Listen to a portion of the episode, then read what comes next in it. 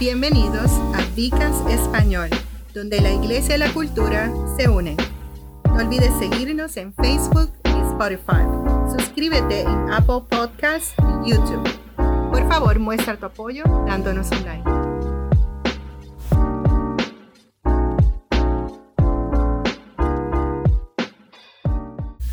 Dios bendiga, Dios le cuide. Estamos en esta preciosa eh, mañana, tarde, noche, cuando sea que nos esté mirando, en otra sesión de VCAST.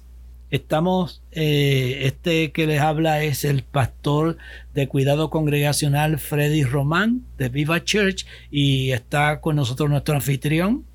Roberto González, pastor, doctor y hermano y amigo, aquí para servirle. Amén. Hemos estado hablando sobre la carta a los Efesios y hemos tratado los temas sobre eh, los dones espirituales, hemos hablado sobre la sabiduría, sobre la ciencia, sobre la fe, el discernimiento, hemos hablado sobre las lenguas, el pastoreo, la consejería, hemos hablado del tema sobre soy nuevo, cómo somos nuevos externamente y cómo somos nuevos también internamente. En el día de hoy... ¿Puedo hacer un comentario? Sí. Porque si no, pues... No. Explota. Eh, sí, el espíritu no me, no me lo permite. Hablamos de los dones.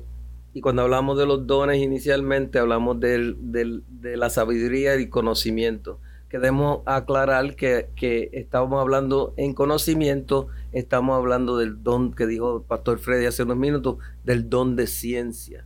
El don de ciencia, pues, se puede interpretar de varias maneras, pero ya habíamos hablado de ese don, pero quiero que aclaremos que cuando hablamos de conocimiento, estábamos en sí hablando de ciencia. Hecha la aclaración, seguimos adelante, qué bueno, gloria a Dios.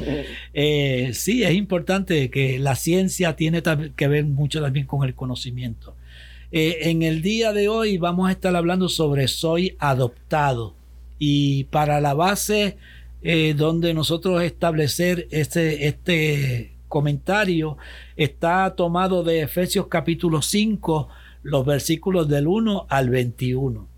Eh, adoptado por Dios. Cuando hablamos de ser adoptado por Dios, de, de, qué es que lo, lo, que estamos hablando? ¿Qué es lo que vamos a hablar? Bueno, a lo largo del imperio romano, los niños a menudo eran eh, severamente golpeados e incluso arrojados a la basura o al a un montón de estiércol para que murieran o fueran llevados por otra persona para ser esclavos, prostitutas, gladiadores o algo peor.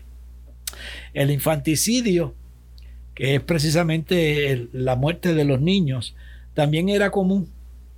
Eh, a veces eh, hasta los de los niños discapacitados los dejaban abandonados para que a la suerte de, eso eran los que más abandonaban porque como que pensaban que había algún tipo de pecado, impureza o maldición. maldición. Sí. Entonces, eh, los métodos incluían el abandono en el desierto, en el altar, o los bebés a, las rocas o, o, arrojándolos a, los ríos. le ataban una cuerda a los pobres bebés y los echaban al río para que fueran ahogados. Sí, tremendo, tremendo. Eso, qué lamentable, ¿verdad? Eh, así que en, en, ese tiempo, los cristianos durante ese tiempo comenzaron a hacer algo que estaba contra la cultura, mediante la adopción de esos niños que serían desechados. La mayoría de los cristianos, según los estudios, ¿verdad?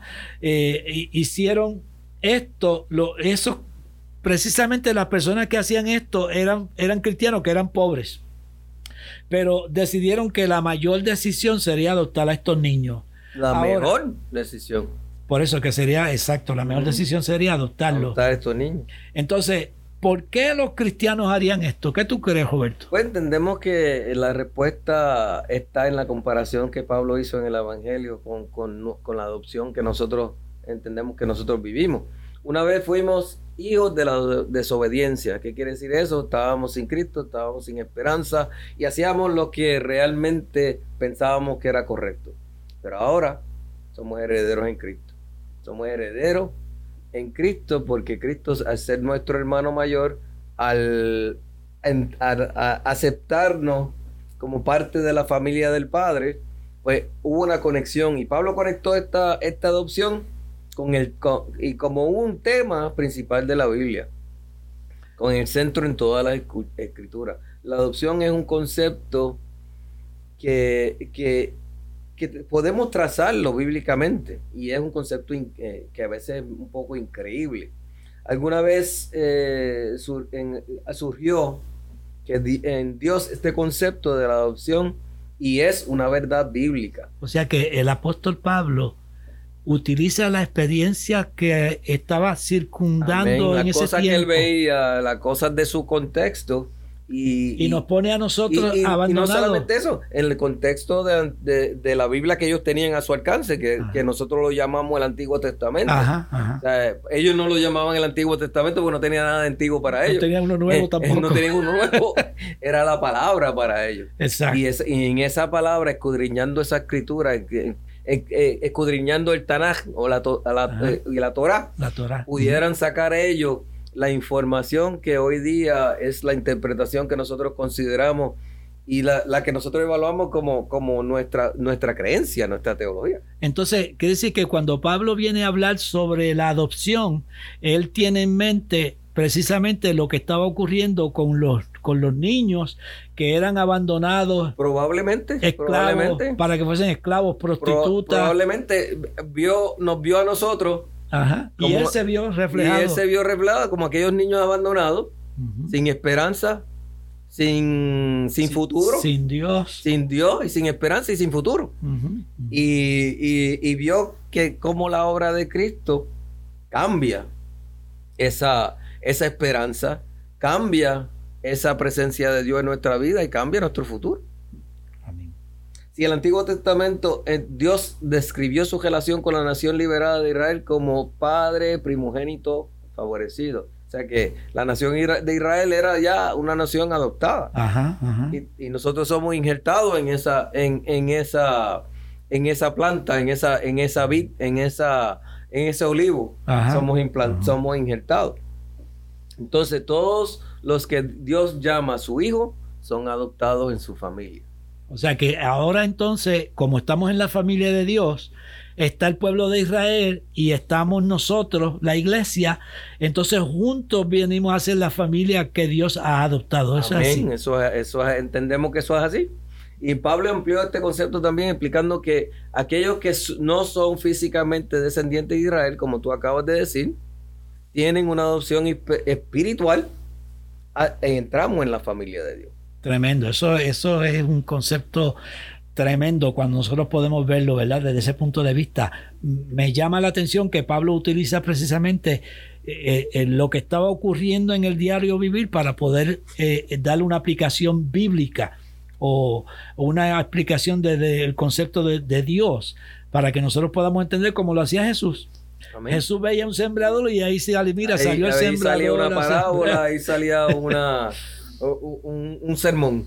Exacto. Entonces nosotros hemos sido adoptados, quiere decir que entonces tenemos un padre, el Padre nuestro que está en los cielos. Sí, eh, porque si tú eres adoptado ya, ya, ya te conviertes en hijo, y si te conviertes en hijo, un hijo tiene que tener un padre y una madre, ¿verdad? Amén, amén. No podemos forzar el ser parte de la familia de Dios. No es que porque yo, nada, yo soy de Dios.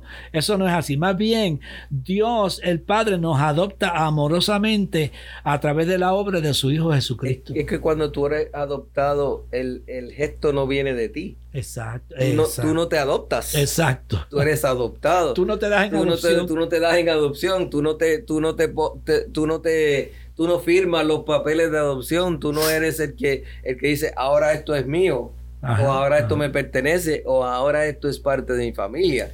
El que lo hizo fue Dios para con nosotros. Nosotros no, o sea, nosotros lo, único que hicimos fue aceptar a Cristo como nuestro Señor y, Salvador. Amén. Y la obra de la adopción ya estaba hecha antes de que nosotros hiciéramos eso. Exacto. O sea, la puerta para ser adoptado ya estaba abierta.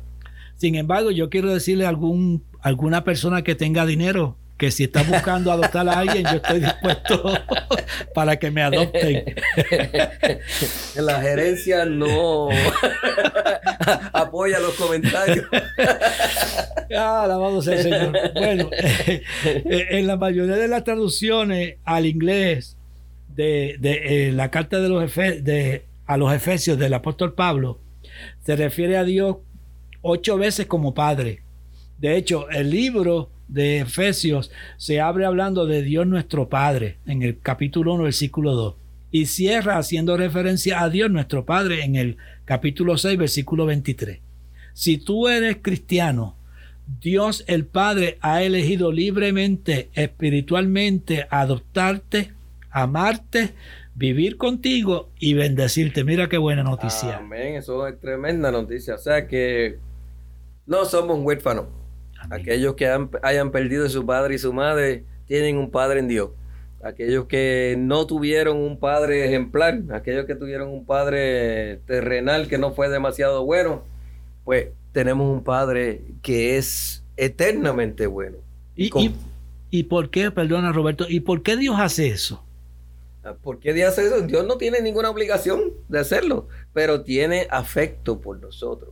Para que aquellos que tal vez no hayan tenido un buen padre terrenal, puedan tener un padre celestial perfecto. Y si, y si tuvieron un padre terrenal bueno, ahora tienen la bendición adicional de un padre celestial perfecto. O sea que al ser adoptado por Dios, eh, eh, eh, por lo menos a mí, yo voy a, tengo que testificar.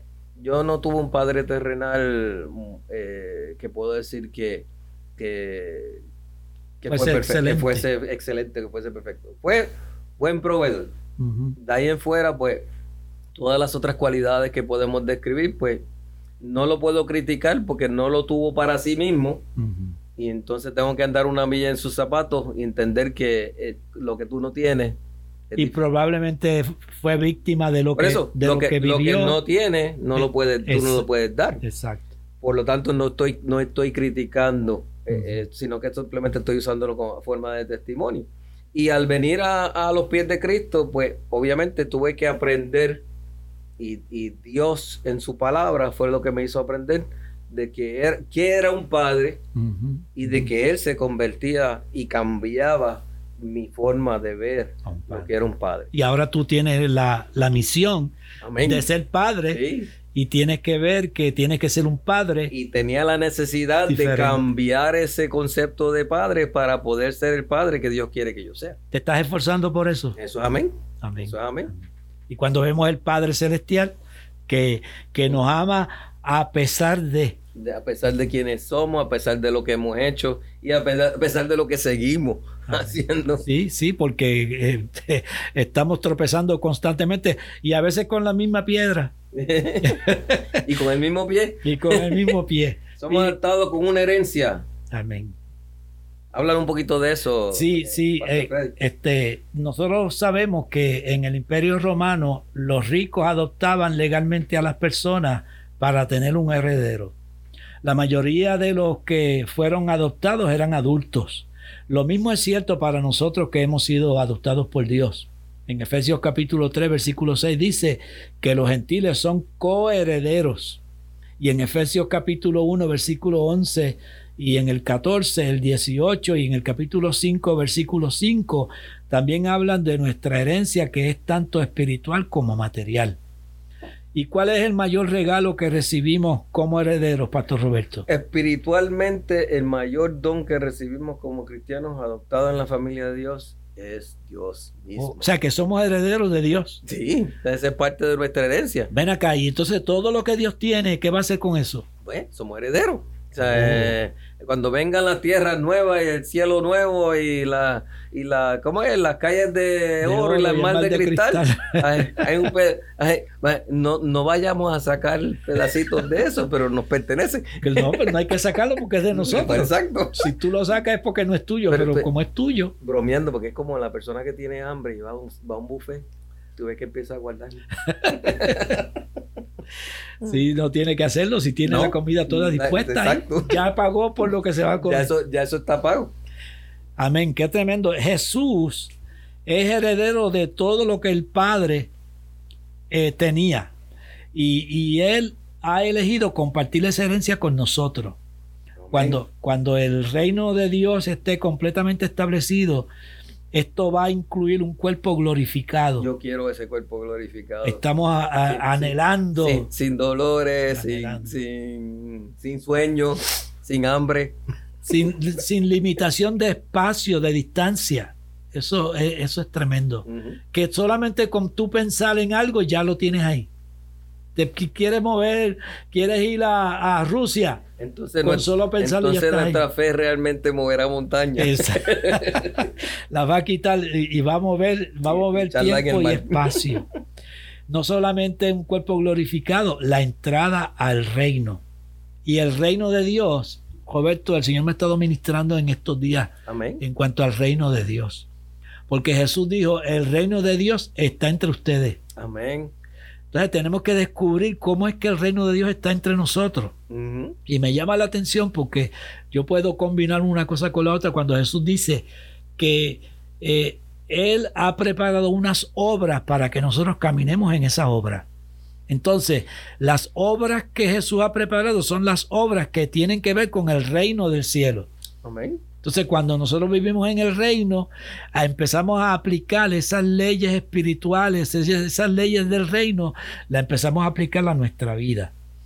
Entonces tenemos también unos cielos nuevos, una tierra nueva, que será una gran reunión familiar mientras nosotros adoramos al Padre y celebramos todos juntos allí con el Señor. Y siguiendo un poquito ese, punto que estabas desarrollando de, de reino de los cielos, tenemos que también comprender que Pablo mismo dijo que estábamos sentados juntamente con él en lugares celestiales. Amén. O sea, que, que hay un misterio de que somos templo del Espíritu Santo. El Espíritu Santo está en el cielo también y está aquí. Estamos sentados en el trono eh, eh, con juntamente con el reino en, en, lugares celestiales. O sea, que hay una, una, una dimensión espiritual de nosotros ya estar, pero todavía no. Pero yo estoy pensando cuando la Biblia habla de la plenitud de Dios, porque la plenitud de Dios es todo. O sea, no hay un lugar donde Dios no puede estar. Entonces, si, si nosotros decimos que somos de Dios, pues Dios está en nosotros.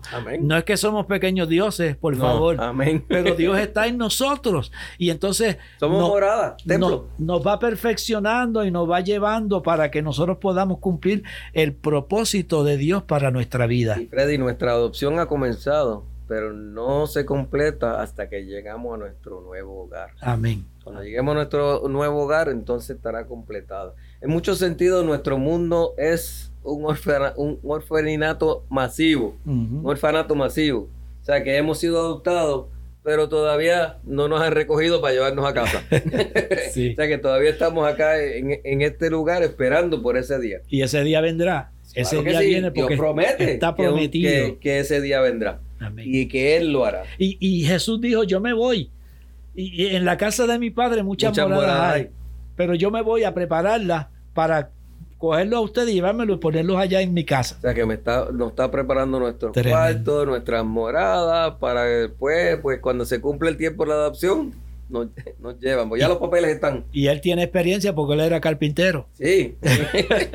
Efesios 1, del 13 a 14, dice que estamos eh, de, esta manera. En él también vosotros, habiendo oído la palabra de verdad, el evangelio de vuestra salvación, y habiendo creído en él, fuiste sellado con el Espíritu Santo de la promesa, uh. que es las arras de nuestra herencia hasta la redención de la posesión adquirida para la alabanza de su gloria. Las arras. ¿Qué es eso de las arras? Las arras son como que un anticipo un, down payment, un, prepago, si lo puedes poner así. O sea que el Espíritu Santo es como que, que nuestro anticipo de lo que, de lo que, de lo que tenemos prometido. Entonces, Freddy, ¿tienes alguna, algún otro comentario antes de, cerrar este, este capítulo de Vicas? Sí, sí, eh, o sea, yo quiero enfatizar en términos de, de, lo, de lo que dice Efesios 1, 13 al 14 porque dice que fuimos sellados con el Espíritu Santo de la promesa. Amén. O sea, el, Dios nos hizo una promesa y viene y pone un sello. Y nosotros sabemos que el sello es lo que da autorización para que algo sea eh, e, evidente, para que algo sea validado. Y entonces el Espíritu Santo es lo que nos valida a nosotros para ser herederos y tener esa herencia y esa redención para que nosotros podamos obtener las promesas que Dios ha hecho. Y hay otra perspectiva del sello. Eh, el sello se usaba mucho en cuando uno tenía ganado. Se cogía el ganado y se le ponía una marca de pertenencia. pertenencia. O sea, que también el Espíritu Santo se ve como esa marca de pertenencia que se nos ha puesto a nosotros, ese sello de que, de que le pertenecemos a Dios y que somos propiedad de Dios. Y aquella marca, como tú dices, era física. Sí, y era evidente. En, la carne y era evidente, pero entonces la marca del Espíritu eh, es espiritual, no se ve no se ve los que los que no tienen que verlo, pero los que tienen que verlo lo tienen, lo ven. Sí, porque muchas veces cuando uno se encuentra con un hermano y no sabe que es cristiano, uno, uno ve el sello. Pero sin embargo, cuando la persona empieza a hablar, cuando empieza a compartir, nosotros entonces de inmediato sabemos que tiene una experiencia con el Señor. Amén, amén. Bueno, hemos estado aquí en Vicast en español, desarrollando el tema Soy adoptado. Soy adoptado, eh, se dividió en las siguientes partes, adoptados por Dios, adoptados por un padre y adoptados con una herencia. Amén. En la, Biblia, los versos se encuentran en Efesios 5 del 1 al 21.